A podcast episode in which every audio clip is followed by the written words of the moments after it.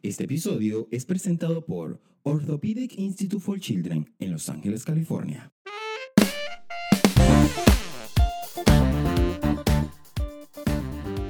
Mi nombre es Jesús Gutiérrez, gracias por conectarse con nosotros otra semanita más, agradeciendo siempre el apoyo. Como pueden ver, nos encontramos nuevamente fuera del estudio en este episodio porque estábamos en Panamá y, y aprovechamos el tiempo para grabar y traerles a todos ustedes ciertas personas que hacen vida aquí en Panamá, se lo dije la semana pasada, y eh, quise aprovechar y en esta ocasión les traigo a alguien que hace vida en las redes sociales y que nos da consejitos por ahí de pareja y vamos a saber qué tanto sabe él de pareja. Bienvenido, Edgar Ojea. ¡Bravo! Aquí, aquí suenan aplausos. Aquí, sí, sí, yo, yo, yo tenemos, tenemos público por primera vez. ¿Para qué nos trajimos y no aplaudimos? No, no, le pagamos, no le vamos a pagar. Me le cancelan el jugo a esta gente. no, no, no, no le vamos a, a, pagar. Bueno, Edgar, eres conocido en los bajos fondos como un loco en libertad. ¿Por qué? Bueno, hermano, porque la vida es así. O sea, Edgar, hay muchos. Un loco en libertad yo. A mí la mitad de Panamá que me tiene grabado, me tiene grabado como un loco en libertad. La gente no se sabe mi nombre, la gente no sabe quién soy yo. Me pasó. Te pregunté, porque te pregunté cómo te, cómo te llamas. Y a mí me encanta, a mí me encanta eso, porque Edgar de verdad que hay muchos. Pero un loco en libertad se ha transformado en una marca y se ha transformado además en, en una experiencia de vida, ¿no? La gente cree que es por libertinaje y tal. Pero no, señores, no. O tal vez sí, pero no del todo. Eh ¿Por qué no pones tu nombre? No, no, no representa. Hace mucho tiempo se llamaba Edgar, Edgar Ojeda eh, eh, en Instagram y tal, no sé qué más. Pero luego que salí del closet, que eso da tema para otro podcast en la vida, en una conversación de esta trascendental que uno tiene cuando sale del closet con los amigos, que ya son más maricos que uno, o sea, maricos ya del mundo. Entonces yo decía que eh, realmente para ser, a mí la libertad se transformaba en honestidad. Y yo lo que quería era ser honesto, o sea, honesto con todo el mundo. Y que para ser honesto uno tenía que estar un poco loco. Entonces, este amigo me dijo, ah, bueno, tú lo que eres es un loco en libertad. Hermano, me quedé ahí, y así es una, una, revelación en mi vida. Lo puse en mi Instagram y así se quedó. Y ahorita ya es una marca personal o trabajamos en pro de eso, pues. Cuando me dé plata les aviso. no, no, te digo porque yo he visto tus posts, hay un diseño, hay una franela, o sea, hay, hay un concepto cuando haces los videos, entonces me llamó mucho mucho la atención. ¿Qué tal la gente, los haters, esa gente? No, no, nada. Mira, yo le agradezco al universo, a la vida entera, que la gente que a mí me sigue, eh, yo comencé a escribir a lo loco, ¿no? Y eso, eh, mi página de Instagram... Ah, porque todo lo que publicas previo lo escribes. Sí, sí, sí. Yo te muestro mi blog de notas del teléfono, es una locura. Tiene como 700 vainas ahí. No todas las he publicado porque entonces todo es como emocional y tal. O como eh, comienzo a escuchar cuentos y escribo y tal. Y lo dejo allí. Pero cuando yo comencé a escribir, había como cierta gente como que, ay, mira, sí me gusta esto. Ay, mira. Y yo lo hacía casi que en un acto de rebeldía. Porque no, no estaba fácil lo que escribía, ¿no? Eh, o no estaba fácil de leer. Pero entonces descubrí que había mucha gente que comulgaba con eso. ¿Sabes? Que pensaba igual, que la gente como que, ay, mira, sí. Pero no se atrevía como a Y yo decía, hermano, alguien tiene que hacer la voz por esta gente que no se atreve. Y comencé a escribir. Entonces comenzó mucha gente a seguirme a partir de eso. Entonces, a mí la gente que me, que me sigue, me sigue por eso. O sea, me sigue por lo que escribo, me sigue porque comulga con eso, me sigue porque le gusta eso. Entonces, no es como que, ay, la gente está engañada, ¿no? Sí, no, como que, ah, que, yo estoy en la iglesia y escribo eso, entonces la gente se ofende. No, no, no, no, no. A mí me sigue hasta mi abuela, compadre. O sea, mi abuela, me sigue las mamás de mis ex, mis ex, mi suegra. Y el que no le guste, pues ahí está la puerta. Ahí está la puerta. entonces, no cuento con eso de, de hater, porque tal. Mira, hablando de los, mm, de los exes, si usted no ha ido a ver, tengo un episodio con un ex. hablando de los ex, hoy yo te invité para hablar de duelo de pareja, esa fase tan dolorosa para muchos, tan felices para otros, porque hoy hasta se, celebran los divorcios y demás.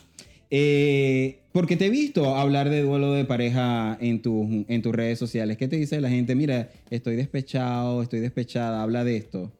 Eh, algo, algo. O sea, a mí, por lo que escribo, hay gente que de pronto cree que es que uno tiene una sabiduría infinita y que uno le va a arreglar la vida. Hermano, no, no, no, no arregla la vida de uno. Es verdad, es verdad, es Ah, verdad. La vida de uno está hecha a perder, pa- como para que uno está arreglando la vida a otro que ni siquiera conoce. Entonces, de paso, no te quieren echar cuenta con detalle. Y uno necesita detalles, por lo que opina. Pero, eh, no, no es que la gente, o sea, de pronto me escribe por consejo, pero se me ha dado, eh, eh, esta plataforma de Instagram me ha permitido tener conversaciones con gente eh, partiendo de lo que escribo, ¿no? Porque entonces la gente se siente como con la libertad de echar cuento como es, o de Sí, preguntar la vaina sí, como sí. es, o de expresarse tal y como lo sienten, sin tener la barrera de no, lo, lo que está socialmente aceptado, este, la pantalla que hay que tener con el mundo, o qué va a decir mi mamá y mi papá. No, o sea, aquí se dan conversaciones así. Yo tengo todos los, todos los jueves, eh, desde hace ya unos cuantos años, un jueves de debate, y siempre propongo allí un, un debate, una habladera de paja ahí divina con la gente. Hermano, y la gente se lanza unos cuentos divinos. Sí. Y, y la gente podrá creer que por lo que escriben, que muchos tienen connotación sexual, que es de, de hombres gays. Ujú. Pero me escribe una cantidad de mujeres, Mujeres, hermanos, dándose sí. divino ahí en la vida. sí, y me parece estupendo porque hace falta, hace falta plataformas donde poder expresarse y hablar esos temas. Eso es lo que iba a decir, que la gente se desahogue, que la gente sabe, este, diga, Dios mío, aquí puedo ser libre, aquí puedo hablar sin que me estén cancelando, sin que Salud me estén... por eso, señores. Salud por eso. Oye, eh, ¿te han dejado o has dejado? O ambas, o todas las anteriores. ¿Dónde está mi cámara? Es esta, la única cámara. Esto, esto me da close up. Tú puedes, venme aquí. El secreto para superar la dejada es que usted sea el que deje, compadre. Ah. Si usted es el que deja, usted lleva una partida ganada. Sí, sí. Usted lleva una partida ganada. Allá vamos, ahorita vamos a hablar de eso, de qué se siente cuando te dejan y qué se siente cuando tú dejas. Para allá que a vamos. mí no me, o sea, a mí- yo siempre he dejado. Entonces yo no sé cómo Ay, voy a no echar te cuento. creo, no te No sé creo. cómo voy a echar el cuento en la otra parte, pero yo te voy a No. decir porque siempre yo he sido el que he dejado. Va- Vamos a esperar a que lleguemos hasta allá. Ok, vamos a ver qué. Ok, duelo de pareja es esa fase que se da luego de una ruptura. Este, que, bueno, estamos con una persona, consolidados, nuestra pareja formal, y de repente dice, ¿sabes qué? Chao pescado, esto no funciona. Terminamos y uno entra en una fase de que muchos expertos llaman duelo, ¿no? Y, y, y, sabes, empiezas como que a luchar porque empiezas a experimentar el dolor, la soledad, la inseguridad, el abandono, y por allí te vas.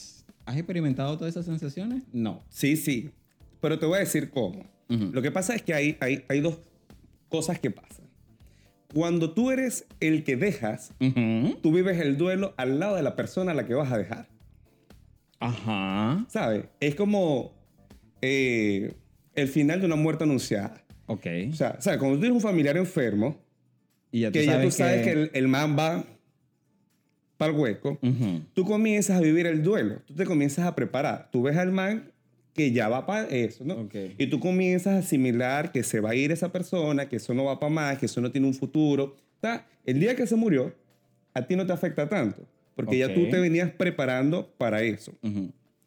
Cuando tú eres la persona que dejas, que es realmente lo que a mí me ha pasado la mayoría de las veces, porque yo la, si no en todas, ¿verdad? Yo soy el que he dejado, o sea, yo soy el que, hermano, hasta aquí. chao. Es que yo vivo ese duelo a tu lado, ¿sabes? Yo voy viviendo mi duelo, he hecho mis lloradas Y- y- divinas. Ah, pero, porque el llanto es distinto. O sea, el llanto es de dolor porque hiciste daño o... No, no, no, no. No. Es porque hay, hay una pérdida. Sí, sí. O sea, hay una pérdida eh, eh, definitivamente. O sea, y, y la pérdida es de, de sueños, de idealizaciones, Sí, de, de- de esperanza, de, ilusiones. O sea, eso es lo que tú pierdes. Tú no estás perdiendo físicamente una persona. Y si tenías expectativas altas, ya van para el Entonces, suelo. tú te inventaste este, un mundo de pajaritos preñados, una Sí. cosa divina y tal, y, y tú ya le tenías nombre a los tres muchachitos, al La perro y a la nevera. mata. Sí. Hermano, yo tenía matas. Mira, todo eso lo perdí en el divorcio. Sí. Pero o sea, era como tu idealización de todas esas cosas. Entonces tú dices, sea, voy- estoy perdiendo todo esto. O sea, esto se va a acabar. Esto y tú a comienzas acabar. a llorar, ¿sabes? Y, y te, y te molestas y lo niegan y te mientes. Claro, porque lo ves como un fracaso, como, bueno, un fracaso más en... Ya vamos para allá. Sí. Pero, o sea, tú vives todas esas cosas al lado. Yo puedo decir groserías aquí. Sí, sí, puede Del huevón que no se está dando cuenta que la vaina se está acabando, hermano. Porque se hacen los huevones, Se ¿verdad? hacen los huevones. O sea, Sí, o no sí. sé qué coño pasa, pero tú, o Sí. sea, tú así como que, hermano, o sea, no te estás dando cuenta Sí. que este peo se está acabando y tú ahí como un huevón que no estás haciendo nada y tú luchando por este peo, ¿no? Entonces, bueno, o- el día que tú tomas la decisión o que yo tomé la decisión y dije, mira, hermano, hasta aquí. Ya yo iba, o sea, Ya hermano, preparado, ya yo ya, tenía los tacones en la puerta, porque tú sabes que después del divorcio viene Dale, el la espíritu maleta. zorra en, en tu cuerpo, ya yo tenía los tacones en la puerta para darme vida en el mundo. Porque ese es el síndrome de la mujer divorciada. Allá, allá vamos, allá, Exacto. allá vamos. ¿Qué se siente Y después? entonces el otro, claro, el otro ahí, el otro comienza con la lloradera. Sí. O sea, y el otro comienza No ¿sabes? a llorar, que ¿por no me dejes. Vamos a intentarlo otra vez y otro peo. Pero se llora de diferentes maneras. Yo pienso que se llora. O sea, tú lloras porque dejaste y tú lloras como que, bueno, ya se terminó, me da pesar, me da, me da verguita, pues. Y Mira. tú lloras por eso. Pero la otra persona sí llora porque si estaba enamorada y también. Pero quien te dice que uno no. Pero si lo estás dejando es porque no, no estás enamorado. Pero, pero no, no, no, no, no. Ya va. Un momento. Lo que pasa es que ahí, ah, tú puedes estar muy enamorado. Y ahí, ahí es lo que voy. O sea, lo primero que hay que entender es que eso de que las parejas son para siempre, eso es mentira, señores. Sí, es cierto. Y mucho- lo hemos dicho acá en este podcast. Mucho de lo que yo creo. Nos vendieron la idea de que el amor es para siempre y que- Mucho de lo que yo creo y de mi manera de actuar y de por qué yo soy el que dejo es porque yo estoy completamente convencido de que las parejas no son para siempre. Las parejas son hasta que nos hagamos bien. Eso está escrito por ahí dentro de mis posts. Sí. O sea, las parejas son hasta que nos hagamos bien. Hasta que usted me haga bien a mí y hasta que yo le haga bien a usted. Hasta que tú puedas evolucionar y crecer junto a mí y hasta que yo pueda evolucionar y crecer junto a Sí. ti. Entonces, ¿qué pasa? Esto puede durar 20 años, 30 años. O sea, yo tengo mis abuelos de toda la vida, los bichos ahí dándose duro. llevan como 40 años juntos. Mis papás juntos y casados felices. Y, y otras personas que no, que han terminado relaciones divinos y siguieron en sus vidas desde otros ángulos, ¿no? Son amigos, se odian, como ¿Puedes, les dé la gana. puedes ser amigo de un ex. Sí, ¿Sí? yo soy amigo de varios de mis ex. Uno no me habla porque me debe plata. Arriba la mano los testigos. Hay testigos de y los traje hoy. Pero eso es otro pedo de otro podcast. Y este. Pero sí se puede hacer amigo de tus. Ahora, o sea, y yo, y yo soy de los que quiero que usted pueda hasta culiar con su ex si usted le da la Sí, gana. Hay ¿tú un nivel de- Claro, yo, Sí. te- yo tengo mis listas ex. Con el que no me va a hablar. Con el que puedo ser solamente panas. Con el que puedo volver a culiar alguna vez. Sí. Y con el que está en proceso de duelo. Ok. O sea, porque hay como distintas maneras de relacionarte. Las relaciones son diferentes todas. Eh, no todas las, la- las rupturas cicatrizan de la misma de manera. la misma manera, exacto. Y no todas las personas son de la misma manera. Entonces, uno tiene que ser responsable eh, con lo que ocasionas en la otra persona, ¿sabes? Totalmente. Por ejemplo, si yo tengo mi... Y ya yo estoy completamente convencido de que yo no voy... O sea, que eso no dura para un futuro. Pero, ¿sabes? Hoy me quiero echar un revolcón contigo.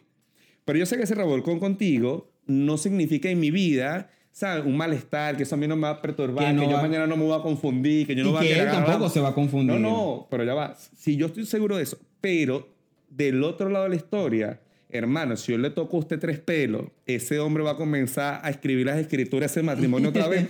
¿Para qué No, carajo se va a jurungar eso? exacto, Exactamente. Entonces, si tú eres el que está muy claro de que tú no quieres nada y que el otro está ahí sensible, no vayas a jurungar nada. Exactamente. Déjelo quieto lo que está quieto. ¿Cuánto, ¿Cuánto tiempo te dura un duelo? O sea, si le ponemos un ¿Dónde está número. el señor del jugo? Porque lo, lo- ya, ya te lo bebiste, el juguito. Yo dije que me no me dieran de estos jugos, porque yo, hermano, una para hablar, 30 para callarme. ya, no sé, ya me estoy arrepintiendo. Pero me lo advirtieron en la puerta. Yo le dije que él para este podcast había invitado a pura gente seria y que yo no entendía porque me había invitado a mí tan mamarracho que hablo y que no tengo compostura de nada. es- es cierto. Oye, ¿cuánto te dura un duelo? Porque leí por ahí que los expertos dicen que dura seis meses. Pero me parece como mucho tiempo, ¿no te parece mucho? O sea, tenías que estar muy enamorado para que... No Mira. sé, yo será porque yo veo la vida más fácil y más relajado y yo paso páginas rápido. Yo no me quedo ahí en el, en el sobándome, pobrecito a mundo yo. O sea, no. Pero tú has hecho una historia triste. A ver, cuénteme. Cuando yo salí del closet, salí del closet porque yo estaba enamorado de un tipo que me llevaba como 20 años. No siempre que le gusta a la gente mayor. No, tiene, no sé. Problema con los padres. Una cosa del pasado. Una cosa del pasado que te arrastra y tú quieres un papá en tu vida. Porque también para eso han sido mayores. Pero eh, yo en ese momento estaba con la mamá de mi hijo. Y qué bello el señor del jugo, me le pagan. se está ganando, se, se lo ganando. está ganando todo. y resulta que mi mejor amigo, hetero, hetero, mi hermano del alma, me dice, mira chico, yo sé lo que a ti te pasa con la negra, ¿no? Que es la mamá de mi chamo. A ti lo que te pasa con ella es que tú estás enamorado de este tipo. ¿Qué? Y yo, así, tú sabes, porque yo, uno, que vi- uno en su maricura, Claro. con todas sus cosas de la vida, yo vivía negándome ese peo, toda la, no, el hetero, hermano, yo padre de familia y todo, muchacho, la Claro. mujer, todo. Entonces, mi mejor amigo me decía, a ti lo que te pasa es que tú estás enamorado de este tipo. Y el problema no es que seas marico, sino que, bueno, que tú eres demasiado rebelde y después te vas a volver loco y tal. Y yo, sea, tuve como una revelación así en mi vida. y Yo, yo, pero yo no puedo seguir con este pedo y esta mentira y este engaño. Bueno, me zampo contra la vida, salgo del closet, me, me faltó fue publicarlo en el Nacional, en el Siglo. Que te diera una insignia, un, un Bueno, carnet, hermano. bienvenido. Llene la planilla. Y resulta que voy y me empato con el tipo.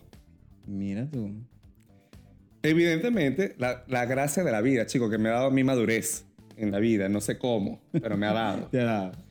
yo entendí, o sea, yo salí con el tipo y tal, yo, pero bueno, pero vuelto loco, hermano. El primer amor es una, una Claro, desgracia. allá iba, que es el primer el amor. primer amor es una desgracia porque tú no mides, yo vuelto loco en la vida. O sea, y el man es feo. Porque eso es lo ¿Qué, peor. qué es lo que más duele? Lo yo lo veo feo. en Instagram y digo, hermano, Sí, no puedo coño creer de la este madre, coño de madre. bueno, total que yo entregado el amor con el tipo. me- ¿Podemos darle la roba? no, mentira. No lo vayas a dar. No, no, porque ha cambiado. Yo no sé, ese, ese hombre como que mató a alguien, porque ha cambiado de su usuario como 30 veces. Pero resulta que el tipo, bueno, yo entendí, claro, al final yo como que le fastidiaba al tipo, porque si yo soy intenso, hermano. O sea, yo ahorita con la madurez que te dado los años, los coñazos en la vida, Sí. ¿sabes? Te van aguantando el pego ahí y tú dices, no, pues ser tan intenso, aguanta, ahí está. Pero en ese momento no, en ese momento yo iba como caballo de boca. Dale, cosa. El primer amor de un tipo. Imagínate. Y de paso recién salió del closet. O sea, yo todo lo que no había hecho en 20 años lo, lo quería hacer en querías 15 vivir ahí de una vez. Entregó al tipo. Y yo entendí al mes que yo era el del momento del tipo y el Ajá. tipo era el, el de la vida entera. Ok. Y yo dije, yo, ¿sabes qué? Yo no puedo hacer este papelón, este ridículo de esta manera, hermano. ¿Sabes qué, hermano? Va, agarra el camino, me voy. Y dejé al tipo. Ok. O sea, la relación duró un mes. ¿Qué hicimos? El ridículo. El ridículo. Pero bueno, la gente llega a tu vida con un propósito. Claro. Su propósito era que yo saliera del closet porque yo entendiera el asunto. Claro, claro. Porque ni siquiera es que salí del closet por el tipo. Yo salí del closet porque yo necesitaba ser honesto con la vida. ¿Tú sabes cuánto me duró ese despecho, hermano? ¿Cuánto? Un año y medio. No me jodas. Mátate. ¿Qué hice yo? el ridículo. No me jodas. O sea, perdí la dignidad. Yo le decía al tipo, o sea, pero no importa, Sí, pero no importa. feo. Horrible. pero- ¿Qué ocurría? Señores, Pero ah, despecho de que lo vivías hasta que cu- cuidado con la gilet. vuélveme a poner aquí la cámara cerquita en este momento. Uno no puede culiar y enamorarse en el trabajo. Porque todo verdad. sale mal, todo se Es tendrá verdad. papagayo. Tú quieres terminar ese peo y no lo vas a poder terminar. Consejo para la vida, señores. Porque entonces yo terminé el peo y el tipo era mi compañero de trabajo, lo veía yo todos los días de la vida. ¿En qué momento tú superas aquel guayabo? Sí, es Entonces cierto. teníamos un maravilloso grupo de trabajo, el tipo está metido ahí, siempre estamos en... Entonces, claro, lo peor es que a ti te toca fingir y yo así, no, Claro. mira, no pasa nada. Y aquel guayabo me duró como un año y hasta que yo renuncié, terminé de trabajar en ese colegio, me fui a otro. Evidentemente ya no veía más el tipo, porque entonces después el tipo, claro, como el tipo yo no le importaba en la vida, después él me quería echar cuentos abiertamente de los que él se comía, de los que él se culiaba, de con quién estaba. Y yo así que... ¿Qué? No, no, no. o sea, yo me quería matar cada vez que me echaban cuentos de eso. Entonces, claro, en esa primera oportunidad, el despecho me duró año y medio. Claro, porque yo hice todas las cosas que no tienen que hacerse en la vida. ¿Sabes? No, Toma. chamo, pero es que un año a mí me parece demasiado. Yo por lo general trato de pasar página rápido de no quedarme en ese dolor, sea cual sea la situación en la vida. No hablemos solo de, de porque rompí con alguien y estoy viviendo mi duelo. Es que no me gusta quedarme en ese hueco. A veces ese hueco es rico en el... Ay, se escuchó feo, chinazo. Los huecos siempre son ricos. a veces estar hundido ahí, sumergido en ese... A veces como que tú la pasas bien, lloras, drenas, pero luego sabes que sal de allí porque si te queda... Claro, no, no, no. los guayabos hay que vivir. O sea, mi último guayabo eh, eso era crónica de una muerte anunciada. Yo ya sabía que eso en no En todos los países se le dice guayabo. En guayabo, despecho, tusa. Sí, es verdad. Eh, no sé. Hablando de eso, rapidito.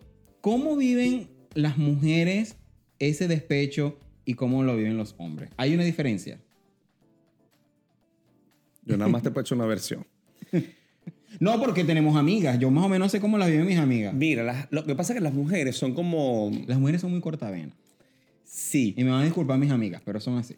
Sí, pero te voy a decir una cosa. Cuando la mujer se amarra los pantalones, hermano, y dice hasta aquí llegó este es más, es más determinante. La mujer es súper determinada. El hombre no deja. El hombre por lo general no deja. El hombre espera a que lo deje.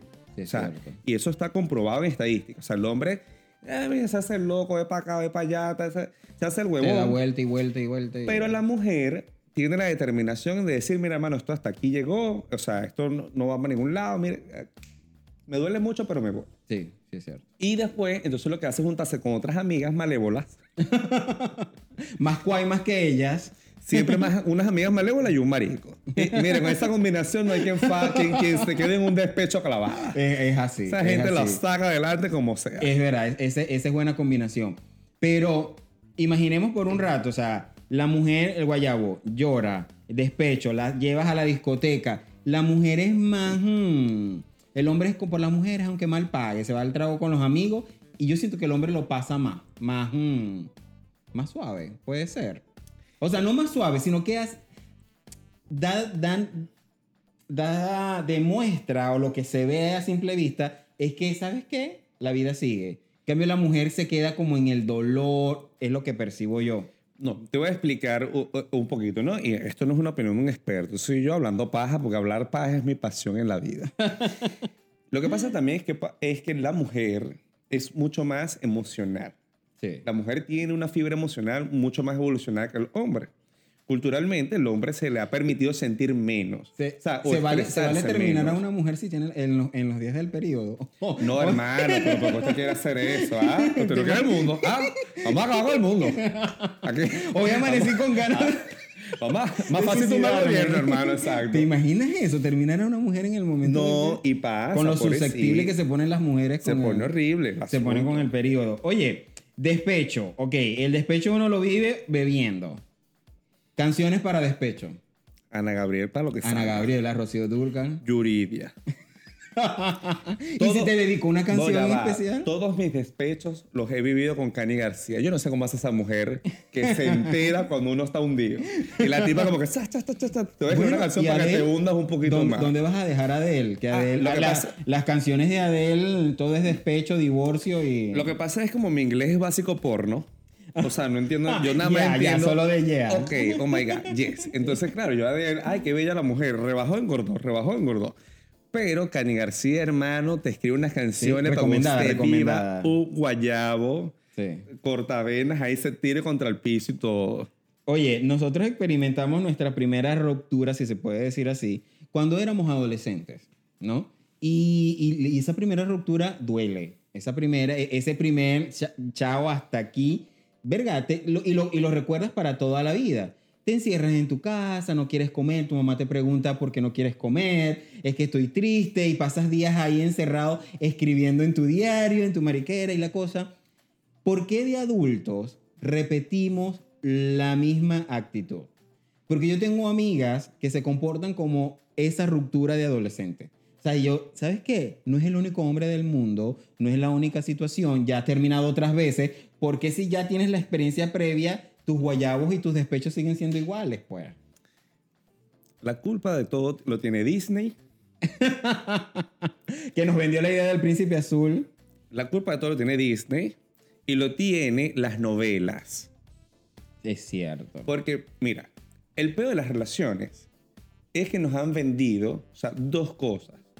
Uno, que las relaciones exitosas son para toda la vida. O sea, que, usted, que el amor de tu vida es para toda la vida. Hasta que la muerte lo separe. Y uno no tiene un amor de la vida, uno tiene varios amores de la vida. Sí. Porque tu vida no es la misma, tu vida va en evolución, va cambiando, cambiando. ¿sabes? Y a veces el amor de tu vida tiene cara de un amigo.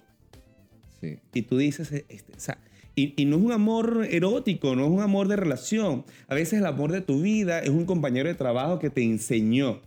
¿Sabes? A- Y tú dices, "Ah, ¿cómo me hizo crecer este pana? ¿O cómo me hizo crecer? A veces el amor de tu vida tiene la cara de un perro, hermano. ¿Me entiendes? Ahorita que están de moda las mascotas. Entonces, ¿qué ocurre? Que nos han enseñado que, la, que el amor de tu vida es una persona que aparece así de ensueño y es para toda la vida. Y entonces ahí viene la segunda lección garrafal que nos ha dado la sociedad. Dejar una pareja es automáticamente un fracaso. Sí. Entonces, ¿qué pasa? Ahí entramos en la penumbra. Entonces, entramos en el peo existencial de que estoy fracasando. Fracasado, es verdad. Entonces, no quiero sentirme un fracasado. No quiero demostrarle a mi familia que fracasé una vez más, una o que más. fracasé con este peo, Sí. o que fracasé en este matrimonio. Entonces, me amarro a todas las mentiras posibles para seguir ahí, Sí. para no darle la cara al fracaso. Entonces, eso es un constructo social que nos ha hecho demasiado daño. Sí. ¿Sabes? Sentir que terminar una relación es un fracaso. Y no te voy a decir de una relación de pareja. Ahorita porque estamos hablando de este peo. Pero creemos que renunciar a un trabajo Ajá, que no nos gusta fracaso. es un fracaso. Es un fracaso, es cierto. Creemos que mudarnos de país Ujú. porque resulta que no nos funcionó, es un fracaso. Entonces, nos atamos a situaciones, a relaciones de cualquier tipo, agarrándonos de todas las mentiras posibles, inventándonos, cayéndonos Sí. a cuentos para seguir allí, para no sentirnos fracasados, para no dar la cara al mundo, para, no, para no sentirnos juzgados por el mundo y el mundo haciendo lo que le da la gana, hermano, haciendo- porque el mundo está haciendo cualquier otro peo en vez de estar y, que pendiente tal, de y que tal vez ellos están viviendo la misma situación que tú. Entonces, Entonces, tenemos que que- evitar eso. o sea, tenemos sí. que entender, mire, que terminar una relación no es un fracaso. Un fracaso es estar 20 años en un peo. Y darte cuenta que ya era Yo te voy a decir una cosa. Mira, en mi última relación, yo me acuerdo que mi... O sea, el día que yo lloré así tirado en un cuarto, en Escribiendo una el diario. cama. Sí, yo agarro un... Yo tengo esa carta porque yo soy así de dramático. Lo que pasa que me gusta escribir. Delia y tú. Y yo no escribiendo, pero escribiendo, hermano, como que si yo voy ya, ya, testamento y... Entonces, me da mucha risa porque mi ex es una persona maravillosa que quiero muchísimo y siempre voy a querer. Sí. Pero él este, no tenía de pronto las mismas habilidades emocionales que yo. O sea, yo soy de hablar, ya se han dado cuenta, hasta Sí. por los codos. A mí me dan una para hablar, 50 para que me calle. y él es una persona que para sacarle dos palabras Wow, era un eh, peo. Con existencial. cucharita. Y yo escribía. Y cuando yo le leía todo aquello, su cara era y que... Y que... En serio. Pero bueno, no, de nada ahí. sí. Y yo me acuerdo que yo escribiendo eso, yo lloraba, o sea, que fue mi, o sea, el día que yo lloré por esa relación, fue escribiendo yo eso. Y yo le escribía que yo no quería para él lo que él estaba viviendo. Ok. Porque si yo llegaba a mi casa y él no podía sonreír porque yo llegaba, él no se tenía que permitir una vida entera Así. de pocas sonrisas cuando llegara el amor de su vida. Él merecía encontrar un amor que le hiciera sonreír cuando él descubriera que abriera la puerta. Chamo, tú me escribes y yo Hermano, vuelvo así contigo. de dramático soy yo en la vida. Así yo vuelvo contigo. Yo te digo, vamos a volver. Así de dramático soy. ¿Sabes? Entonces Sí, yo sí. decía a él, y yo le explicaba después él, mira, si tú no me quieres, ¿sabes? Pero, o no me quieres, o no es que no me quieras, porque yo estoy completamente convencido de que él me quiere. O sea, el amor se demuestra de muchas maneras. Sí. ¿Me explico? Y yo para su vida solamente tengo agradecimiento por todo lo que él me quiso. Pero yo decía, si tú no me quieres de la misma manera que yo te quiero, y de pronto tú te estás convenciendo, no, mira, pero el tipo es un profesional, el tipo es chapalante, mi familia lo quiere, este, se la lleva bien con, sus ami con mis Sí. amigos, lo puedo sacar a pasear, el tipo no se ve feo en las fotos, ¿sabes? Representa. Mira, el tipo bien. se ve bonito en el Instagram. Pero no me quieres Sí, y no te te estás convenciendo de esto. Hermano, tú mereces encontrar a alguien, alguien que te con todas quiera. esas virtudes, pero que te alborote todas las mariposas cuando tú llegues. Sí. ¿Sabes? Y qué injusto en la vida y qué egoísta de mi parte amarrarte a ti Ujú. porque yo sí te quiero. Es verdad. Entonces no te dejo ser libre. O sea, ni eres feliz tú, ni soy feliz yo. Y, perdemos el tiempo al final del día. Y yo te pues. quiero lo suficiente como para que usted agarre camino y sea feliz con otro, pero yo lo voy a superar y voy a seguir culeando. Ah. Hasta que me enamore de otro huevo. mira, señor, usted me dijo al principio que usted, usted deja, a usted no lo dejan. ¿Qué razones le has dado tú a, alguien para, para, romper? Primero dime la más absurda, que tú dices, mira, es la más estúpida que, yo le que tú le has dado. Y sé honesto. Bueno, lo, ha hecho, espero que lo sea durante todo el episodio. No, eh, es la más estúpida. La que tú dices, mira, esta es muy estúpida. No, no, no. Es que yo... Dale, dila. Pero es que una relación yo nunca doy una razón estúpida para dejarte. O sea, hay una razón importante de Siempre peso. razones importantes. Ok. El que no me habla, porque se fue para Chile, teoría para él arroba, perpetua. Arroba. Que me pague, se está viendo esto.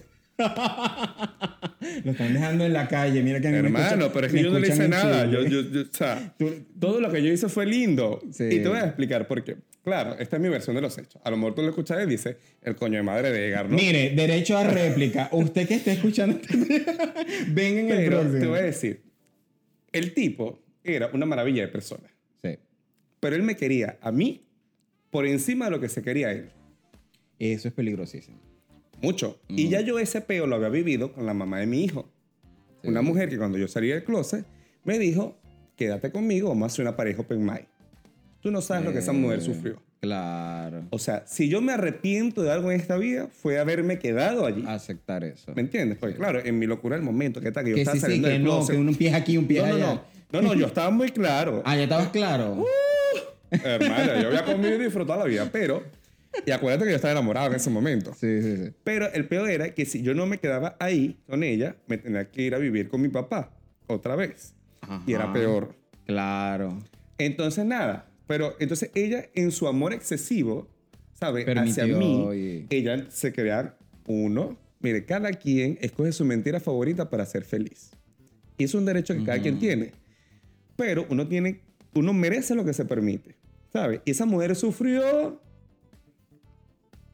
que después yo me eché el látigo por eso, pero eso es otro, otro, otro, cuento. otro cuento. Entonces, ¿qué ocurre? Ya se me perdió la pista donde iba. De que me ibas a dar la razón. Ah, entonces, bueno, yo la dejé a ella y tal, porque le dije, hermana, ya, o sea, ya. usted tiene que superar esto, yo tengo que superar esto, y me voy.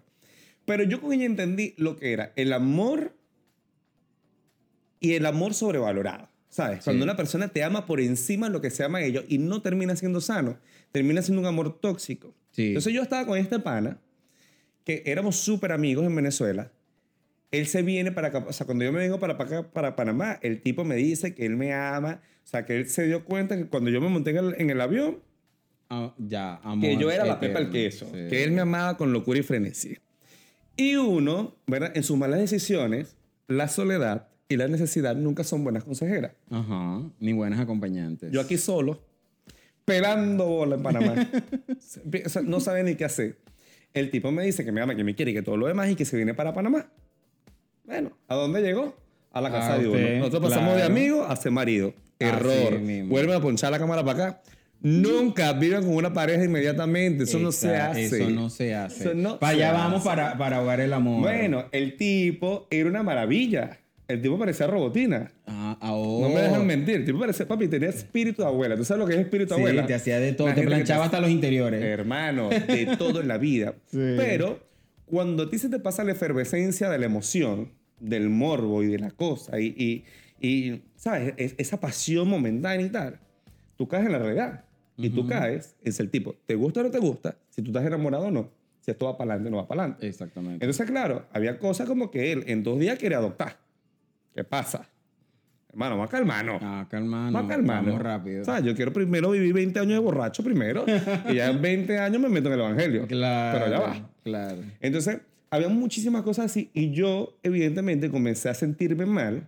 Porque no era lo que yo quería. No era la relación que yo quería y tal. Un día me levanté y le dije, mira, lo que está sucediendo es que tú me quieres hay una canción de Cani García, papi, que se la, le dije, mira, para que tú me entiendas, escucha esta canción de Cani García. Y te la dedico. Ya después te la voy a pasar. Y yo le decía, mira, tú me quieres, eh, eh, yo te quiero y tú me amas. Wow, ¿Sabes? Y no es justo. no es justo, para, ti. para ti. ¿Por qué? Porque yo te voy a montar cacho de aquí hasta que me canse. Y no es justo. Y no es justo, es verdad. ¿Sabes? Y, no, y, y yo no creo en la fidelidad. Entonces, cuando yo te hablo de cacho, no te estoy hablando de que irme a revolcar con alguien. Te estoy hablando de cachos emocionales que son peores. Que son peores. ¿Sabes? voy, a, voy, a, buscar afectos en otros lados. Voy a buscar eh, cariño en otro lado, atención en otro lado, porque con el tuyo no es el que yo quiero. No es el que. Entonces, no es justo para ti, ¿sabes? Porque tú eres un tipo excelente, eres un tipo, ¿sabes? Que, que me da vida, que, que se entrega, que entonces no puedo ser yo tan desgraciado de retenerte en este peo y tú burlándome de ti. Entonces, ahí le dijiste, lo dejé. No usaste, y, usaste el, el, típico, no eres tú, soy yo. Obvio, pero con todas las Esa era una de las razones que yo tenía que... ¿Qué ocurre? que, que, yo puedo vivir, mira, es que hermano, mi, mire, mi, lo, lo bueno y lo malo que tengo yo es que a mí me gusta la honestidad a, a muerte. Sí. ¿Sabes? Entonces... Hablar claro de... Yo pude haberme quedado callado, montarle cacho, emocionales y carnales, seguir la vida entera. ¿Él iba a ser feliz? No. no lo iba ¿Yo iba a ser feliz? No. no lo Entonces, cuando tú quieres a alguien, tú tienes que tener las bolas y la valentía de dejarlo ir. Claro. Sí. Y dejarlo ir de las dos maneras, porque yo he dejado de ir gente que no quiero como me quieren y gente que quiero muchísimo y que sé que no me quieren. que no te quieren de la misma forma. Como, me, como yo los estoy queriendo. ¿Me entiendes? Entonces digo, esto ni te conviene a ti, ni me conviene a mí. ¿Sabes? Yo prefiero quedarme en la gratitud de lo lindo que he vivido contigo a quererse el coño madre este, a odiarte, a, y el sentimiento se transforma en otra cosa y... a llenarme de excusas negativas para dejarte porque no tuve el valor y la valentía de, dejarte cuando supe que te tenía que dejar. Porque uno sabe siempre uno sabe, cuándo irse. No se hagan los huevones que ustedes saben cuando no quieren estar con alguien. Lo que pasa es que irse casi nunca es una opción. Sí, sí, sí. Lo que te iba a comentar con respecto a lo que él iba muy rápido, una de las razones es esa, ahogar el, ahogar el amor, ¿no? Cuando la persona que vas conociendo ya quiere perrito, lavadora, ponerle nombre a las plantas, correr. Y yo siempre le digo a mis amistades, ¿por qué coño tienen que correr antes de gatear? Antes de caminar, o sea, no entiendo por qué van rápido. Nos gusta, el, drama, Nos gusta el drama. Entonces digo, ¿por qué tienen que ahogar las relaciones? Disfruten. A veces yo le digo, gente que no, nada más tenemos un año saliendo. Chamo, el primer año es luna de miel. El primer año es amor, e, es un sexo bien rico, es disfrutarse, es darse a conocer. Ya después del, segundo año tú te puedes dar el lujo de terminar. Pero el primero, ¿por qué tienes que estar peleando esas peleas de que terminamos, volvemos, terminamos, volvemos, no eres tú, soy yo? Vamos, o sea, me parece que es lo más ilógico del mundo. Señores, no corran. Otra pregunta. estamos en las razones para terminar una relación. El sexo, solo con sí o no, el sexo puede ser eh, una justificante para terminar una relación. Ah. Te voy a explicar una cosa. Ok. Dígame. Para que haya una relación, esto tiene un nombre psicológico y esto es una teoría eh, psicológica, pero yo no voy a echar este cuento aquí porque. Pero para que todos lo entendamos. Hay tres cosas fundamentales que tiene que tener una relación de pareja. De pareja, sí. Buen sexo, afectos y metas. Para que una relación de pareja funcione, hay que tener las tres. Las tres. Y las tres de buena manera. O sea, si yo tengo buen sexo. Equilibradas, no puede. No, no. Si yo tengo buen sexo y buen afecto y no tengo metas, somos amantes. Nos culos. Nos queremos en la vida. Culiamos. Amigos con derecho. Divino.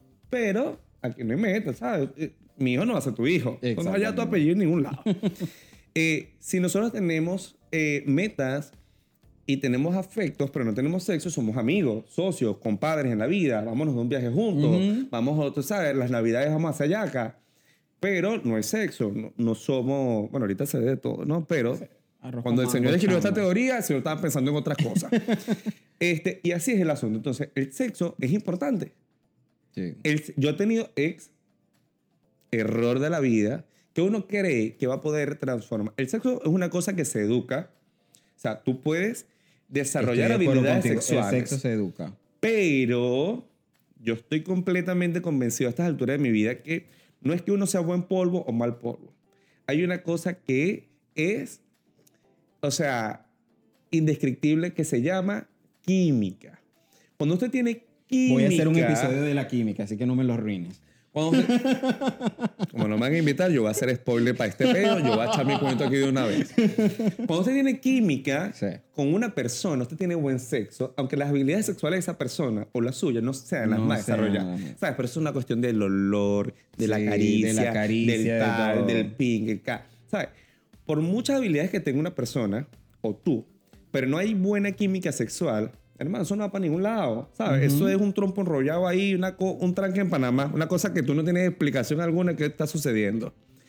Eso es lo que sucede. Entonces, yo a estas alturas, hermano, con gente con la que no tengo química, yo no intento ni ilusiones. ¿Por qué? Porque eso no va para ningún lado. Por mucho que, que tú quieres improvisar y tener un buen sexo, eso no va, eso no va, porque hay, hay, hay cuestiones que son ya, por naturaleza. O sea, la buena química, después tú dices, después tú le enseñas, mira, buena química sexual, pero no te cachetea. Tú le dices, cacheteame. cacheteame. Ahórcame, escupe, echa una jaladita de pelo. Tú le enseñas, ¿no? Claro, claro. Pero siempre y cuando haya química. Pero si no hay química y te da aquel garnatón, no, aquel coñazo. No lo vas a percibir. Hermano, ¿qué pasa? ¿Qué pasó aquí? ¿Cuál es la violencia?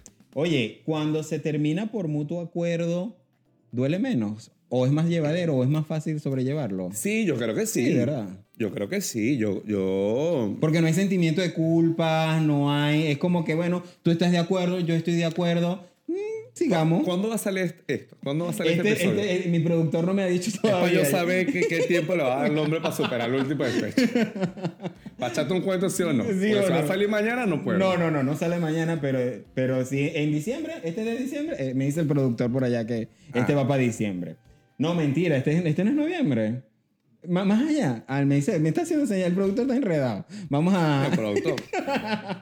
ok, mira, yo, tuve, yo busqué en internet razones tontas por las cuales la gente, la gente termina. Tal vez para nosotros pueden ser tontas, pero tal vez para otros, para otros no, y, son, y son lógicas. Gente colocaba en la página razones por las cuales habían terminado una relación. Lo dejé por su falta de ortografía. ¿Usted dejaría a alguien por su falta de. Ni siquiera empiezo una relación con una persona que me diga Aigan, estábanos, bayonesa. Bayonesa. Hermano, yo soy maestro. ¿Tú sabes lo complicado que puede ser eso en mi vida? Yo soy maestro de primaria. ¿Tú sabes cuántos cuadernos corregí yo en mi vida? Sí. No, eso es imposible. No, no, procede, señores. Yo ni siquiera contrato gente que hable, que escriba mal. Que escriba mal. así. Oye, mire. En la tercera cita todo venía bien hasta que me dedicó un poema romántico y me dijo te amo en menos de un mes. Chao, pecado contigo. No, bueno, es que hay gente que... Ah, eso no es amor a primera vista, vamos a estar claros. No, no, no. Hay, hay gente que a mí no me conoce y que me propone matrimonio. Y yo, hermano, usted sabe lo que yo ronco. Para empezar, si usted ve que yo ronco y usted me quiere seguir escribiendo lo mismo eso puede proceder quizás. Usted, usted, exactamente, si te acepta tal cual. Voy por la tercera. Ella lo dejó porque su gato le gruñía y, le, y lo, araña, lo arañaba cada vez que entraba a su casa. Y ella le dijo, lo siento, pero no le caes bien a mi gato. Así que, chao pescado también. Bueno. Si a tu mascota no se la lleva bien con tu novio... Es que no tengo mascotas. Pero si tuviera, ¿eres pet friendly? Eh, Mm. No me vayan a cancelar aquí este episodio, por favor. Mejor no respondas. No, no, no. Te voy a decir qué pasa. Lo que pasa es que no, nunca he tenido la experiencia de tener mascotas. Yo tampoco. Me explico. Entonces, ese amor desenfrenado que tiene la gente por las mascotas, yo no lo entiendo porque nunca las he tenido. O sea, yo de chiquito nunca tuve un perro, nunca tuve un loro. No tuve nada en mi vida, una mascota, otro ser vivo ahí que yo tuviese que cuidar y que crecer conmigo. Nunca lo tuve. Yo ahorita vivo con mascotas, pero no son míos y yo no me hago responsable de ellos. No es Entonces, no, eh, no, es mi peo. Mira, mi abuela me enseñó a decir no es mi peo. Con las cosas no son, ah, no es mi peo. Entonces, puede que yo acepte. Te voy a echar un cuento rapidito. en estos días, yo fui de caridad nada más. Porque yo soy un buen ser humano había un, ser humano que me dijo, ven y duerme conmigo por X y cosas. Mira, qué buen ser humano, qué caritativo este. Pero voy a decir una cosa, el, no buen samaritano. lo que pasa es que no puedo echar el cuento completo de por qué sucedió, ¿no? Pero yo fui, y de verdad que solamente fui a dormir con esta persona. Qué bueno. O sea, a dormir, porque necesitaba estar acompañado esa noche. ¿El público le cree? El público me tiene... Hermano, yo no miento. Yo he demostrado en este podcast que yo no miento. Eh, todos te miraron con cara de incredulidad, mira. ¿Qué pasa? El punto es que aquel hombre tiene un rolo, de, un perro que parece un caballo. No, vaina así. O sea, aquello es gigante. Y cuando yo siento a mitad de la noche. Alguien. Hermano, yo decía, ¿qué vaina es esta, pana? Aquel mamarro de perro tirado aquí en la costilla mía. No, y yo no, decía, no, o sea, yo nada más veía el techo. Así yo decía, yo, ¿por qué yo estoy haciendo esto? ¿Por qué? Ni siquiera estoy culeando. O sea, esto no vale ni la me lo- pena. Yo no soy tan buen ser humano para jalarme este peo. A la mañana siguiente yo tenía un ojo así. De la alergia del perro. O sea, No. hermano, ¿quién O puede sea, ser un- una- un un- amante de los animales de esa manera? No puede ser. Una mascota puede ser justificativo. Pero mira, no me fui. Yo pasé mi noche ahí como un guerrero. Verdad, como un guerrero. ¿Valió o no y valió sin sin- ¿no? De puro buen humano, de puro Ahí- buen ser humano. Ahí está. Vengo por la cuarta. Dice, ella lo dejó porque no aguantaba más los mensajes y las llamadas y los WhatsApp. Él quería verla a cada momento y ella no quiso verlo más, nunca. O sea, usted, alguien que está todo el día, ¿qué estás haciendo, Edgar? ¿Ya comiste? Buenos días, buenas A noches. estas alturas de mi vida ya no lo permito. Ya no. Antes era yo un poquito más intenso, porque hablo demasiado. Sí, Pero, quedó claro. pero, con mi, mi última pareja me enseñó a calmarme un poco. ¿Sabes? A entender los silencios. A Bájale dos rayitas. Hermano, sino que yo era un monólogo en aquel apartamento todo el día. Pues yo nada más hablaba y el hombre no hablaba. Entonces, claro, yo tuve que caminar hacia el silencio y él tuvo que caminar hacia las palabras. Entonces, él me enseñó a que si yo no recibía un mensaje cada dos horas o cada una hora, el mundo no se acababa. Todo estaba bien. Sí. ¿Sabes? Que él podía... Mira, entonces yo, claro, llegamos a la raya que a mí ya no me importaba si no me escribía en tres días. Sí, sí. Que también está mal. Pero ya no, ya no, ya no me agarraba un ataque de ansiedad. Ya yo no, no, no. Entonces, No, yo pienso que con un buenos días, un buenas noches y buen provecho está bien. también o sea, no aprendí con todo esto que, mira, el que menos espera disfruta más la vida, ¿verdad? Porque uno Sí. vive menos decepcionado. Ah, te llegó un mensajito, ah, mira, divino. Ujú. Ah, tú lo disfrutas. Ah, no te llegó nada, a usted no le hace falta nada. ¿Sabes? Usted con ver Twitter, está Ahí divino. está. Ega, te voy a lanzar esta a ver qué opinas. Decidió dejar a su novio porque tenía el pelo más largo que ella. Incluso comenzó a hacerse reflejo y tratamiento de brillo. Ella dijo, ¿sabes qué? Él no puede estar más guapo que yo. Y lo dejó. Dijo, chao, pesca- chao pescado contigo. Que esos metrosexuales. Mira, no sé, pero a mí me gusta O ya mana y amiga y, y, y Yo creo que iban a ser comadres. Iban, iban a ser comadres, entonces no se lo quería permitir. Oye, dejó a su novio porque le gustaba el reggaetón. Esa es una razón. Hermana, perrea. Perrea en tu vida lo que le hace falta es perrear. Voy con las 7. Porque usaba cross con medias. Déjelo. Déjelo. Déjelo. O sea, Déjelo. este que yo veo aquí es un marginal. Usted no lo está viendo, pero mira, se está tapando la sáquelo. cara por marginal. Lo que Sáquelo. pasa es que yo lo quiero, pero este lo sacamos de trapichito. Lo reeducaron. La mujer que tiene lo, lo enseñó a comer con cubierto. ¿Cómo lo va a dejar? No puede. Pero no, señores, eh, las cross son, son motivo causal de divorcio y separación. Por y que, favor, y- no y que una chancleta es Nike con las medias. ¿Por qué haces eso, hermano? Quiérete. Por, la, la dejé, la dejé porque me cogía una papita de McDonald's cada vez que la compraba, aunque ella hubiese dicho yo no quiero. Y eso es también, para mí el McDonald's se respeta. No. ¿No? No, hermano. No, no, no, el McDonald's no se comparte. Si usted va a ser mi A mí me van a pareja, dejar, ahorita que yo llegue a Boston, me van a decir, eh, ¿cómo es eso que dijiste? mire, si usted es mi pareja y yo no le puedo meter la mano en su comida, cualquiera no, no, que sea, no estoy de acuerdo. ¿para qué coño quieres estar todo vida, público me está chico? con- me- el público está conmigo. En Hermano, las papitas de McDonald's hermano, se no, respetan. no puede las ser. papitas. Estoy hablando de McDonald's no, a en mí no me importa que sean papitas, que lo que te dé tu gana. Si yo quiero, o sea, porque igual yo te voy a dejar meter la mano, pero siempre la comida del otro se ve más rica. Pero si dijiste que no querías. Tú tienes papas. Te dieron antojo cuando llegaron. Tú tienes papas, yo tengo papas, tus papas se ven más ricas. Y yo quiero de tus papas. No, no, no, Entonces, dame tus papas, hermano. No. Tú no es amor. ¿Cuál amor? ¿Cuál amor? Ok, dice por acá. La dejé porque vi una foto de su tío y me di cuenta que era ella en versión femenina. Ay, no. pero Entonces como que tú ves al tío y tú dices, ¿sabes es qué? una No. gente loca. No, no. Bueno, pero digo, en- ves en mi familia tío- nos parecemos mucho. Ves ¿Te al tío y puedes decir, bueno, me, me- este, me estoy echando al tío. Porque digo, es la Eso versión femenina ser. del tío, pues. Es la versión femenina Bueno, pero del es que hay tío. sus casos. ok, su A, cara... me- a menos que la mujer sea tan... O sea, que el, tío, el tipo sea feo eso- y la mujer sea fea esa como el fea, tío. eso, eso tiene algo que ver, ¿verdad? Porque si, si la tipa se parece al tío, entonces es muy varonil. Digo yo, no sé. Sí, yo creo, yo creo, que, yo creo que es que cuando vio al tío se dio cuenta que la mujer estaba como matada. Estaba, matada, por aquí no voy. Yo puedo eh, seguir pidiendo jugos. Ya te lo bebiste otra vez. Ya van tres jugos este señor en, en, 50 minutos. ¿Ah? Eh, señor productor, tráigale Señor productor es una belleza. tráigale Yo espero que de verdad le paguen. Por favor. ¿Está frío el juguito? Hermano, está divino. ¿Sí? Ok, por lo menos. Si no, no, son patrocinadores de este show, así que no lo vamos a nombrar. pero mire, divino. Mira, eh, su cara cuando teníamos sexo era como enfadado y, en y serio. No podía evitar reírme todo el tiempo. Imagínate tú ahí todo serio, ahí como que, dale. ¿Qué cara pones tú cuando culeas? Uno nunca sabe qué cara pone, ya va. Uno nunca sabe qué cara pone, pero la gente te dice. A mí me han dicho tres personas, por eso creo. A mí me han dicho tres personas diferentes. O sea, y que ni siquiera tienen contacto entre sí porque, ¿por qué? Ajá. Es que tú transformas la cara, te pones como, no sé, como tipo porno, te entra como un demonio. Entonces, yo voy a, yo, voy a, yo voy a yo digo, todo eso. ¿Por qué, por allá atrás de, de, en backstage se están riendo? Mira, no sé, él no me ha visto teniendo sexo. Ese es mi amigo hetero en la vida. Pero no lo has visto. Ok, pero él, está riendo. Él se está riendo. Pero algo le habrán dicho. ¿Qué te han dicho a ti? Algo le habrán dicho. Pero ¿verdad que dice? O sea, la gente, como, la gente te dice qué cara pones. Entonces, hermano, o sea, uno no puede transformarse la cara y que la otra persona venga mamate gallo. ¿Ah? Es que eso es lo ah, que iba, o sea, que tú pongas... reírse, hermano, no, y la corte. No, y, dime si tú lo preparaste antes, porque tú dices, bueno, voy a poner una carita así sexy para que... Tal, tú, lo, tú, tú maquinas más o menos cómo te quieres ver y que la otra persona se ría y que el payasito aquí, pues, o sea, hermanos Valentino. Ah, después lo vienen a juzgar uno porque el show se acaba.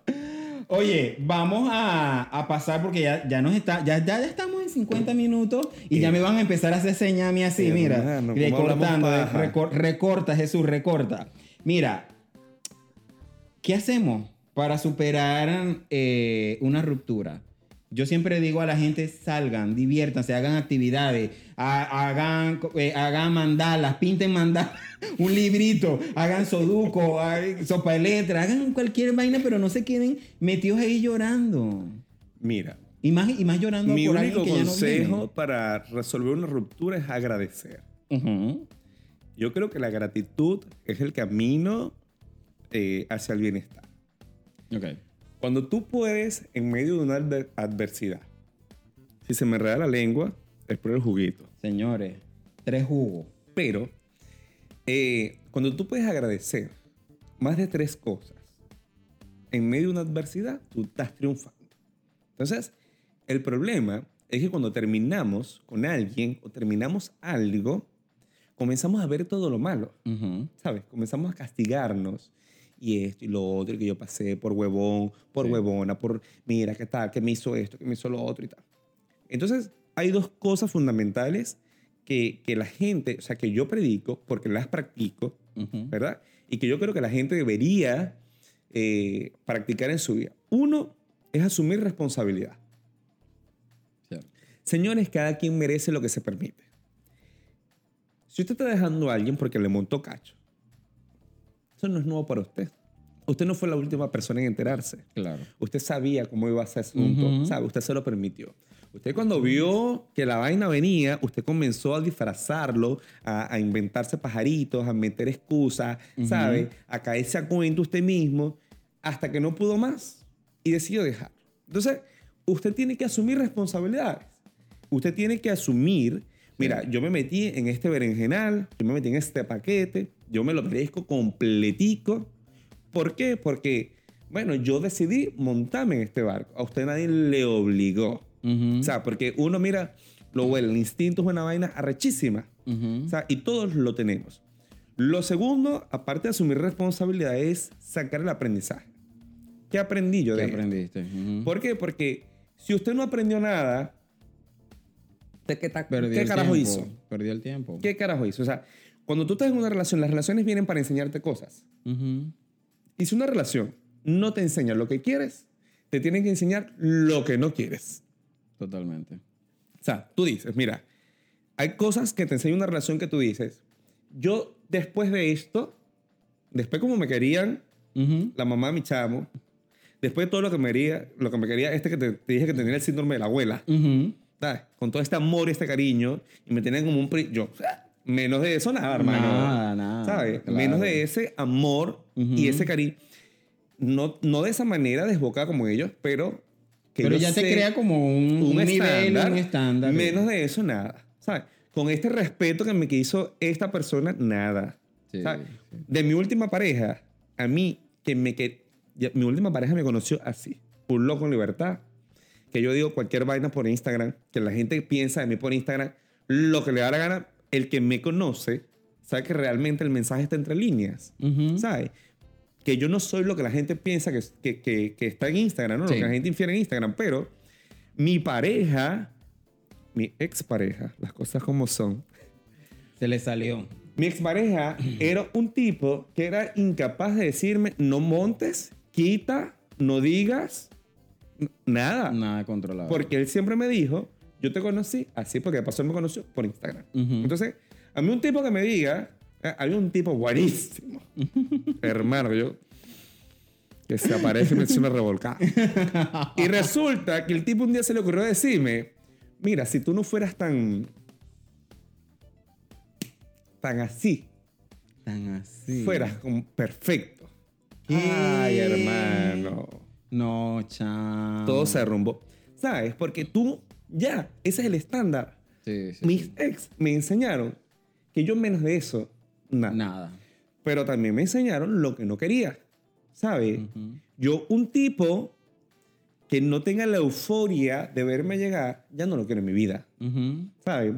Eh, un tipo que no se pueda reír conmigo, no lo quiero en mi vida. No, y yo pienso también que sobre todo aprender de los errores, no cometer los mismos errores. Mm. Eh, como decías tú ahorita, tuviste un ex que te... Bueno, es que nombraste varios, chamo, ya ni me acuerdo. Hermano.